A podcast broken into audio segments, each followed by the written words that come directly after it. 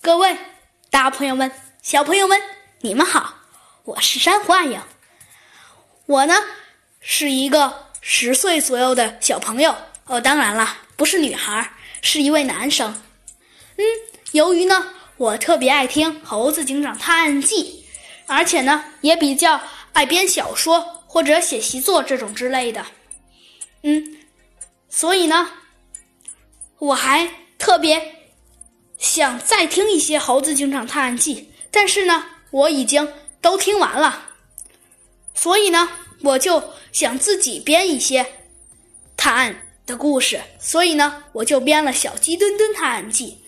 因为呢，时间有限，需要学习呀或者听网课这种之类的，所以录的不太好。还有一种原因呢，就是呢，还得用手机，效果呢也不太好。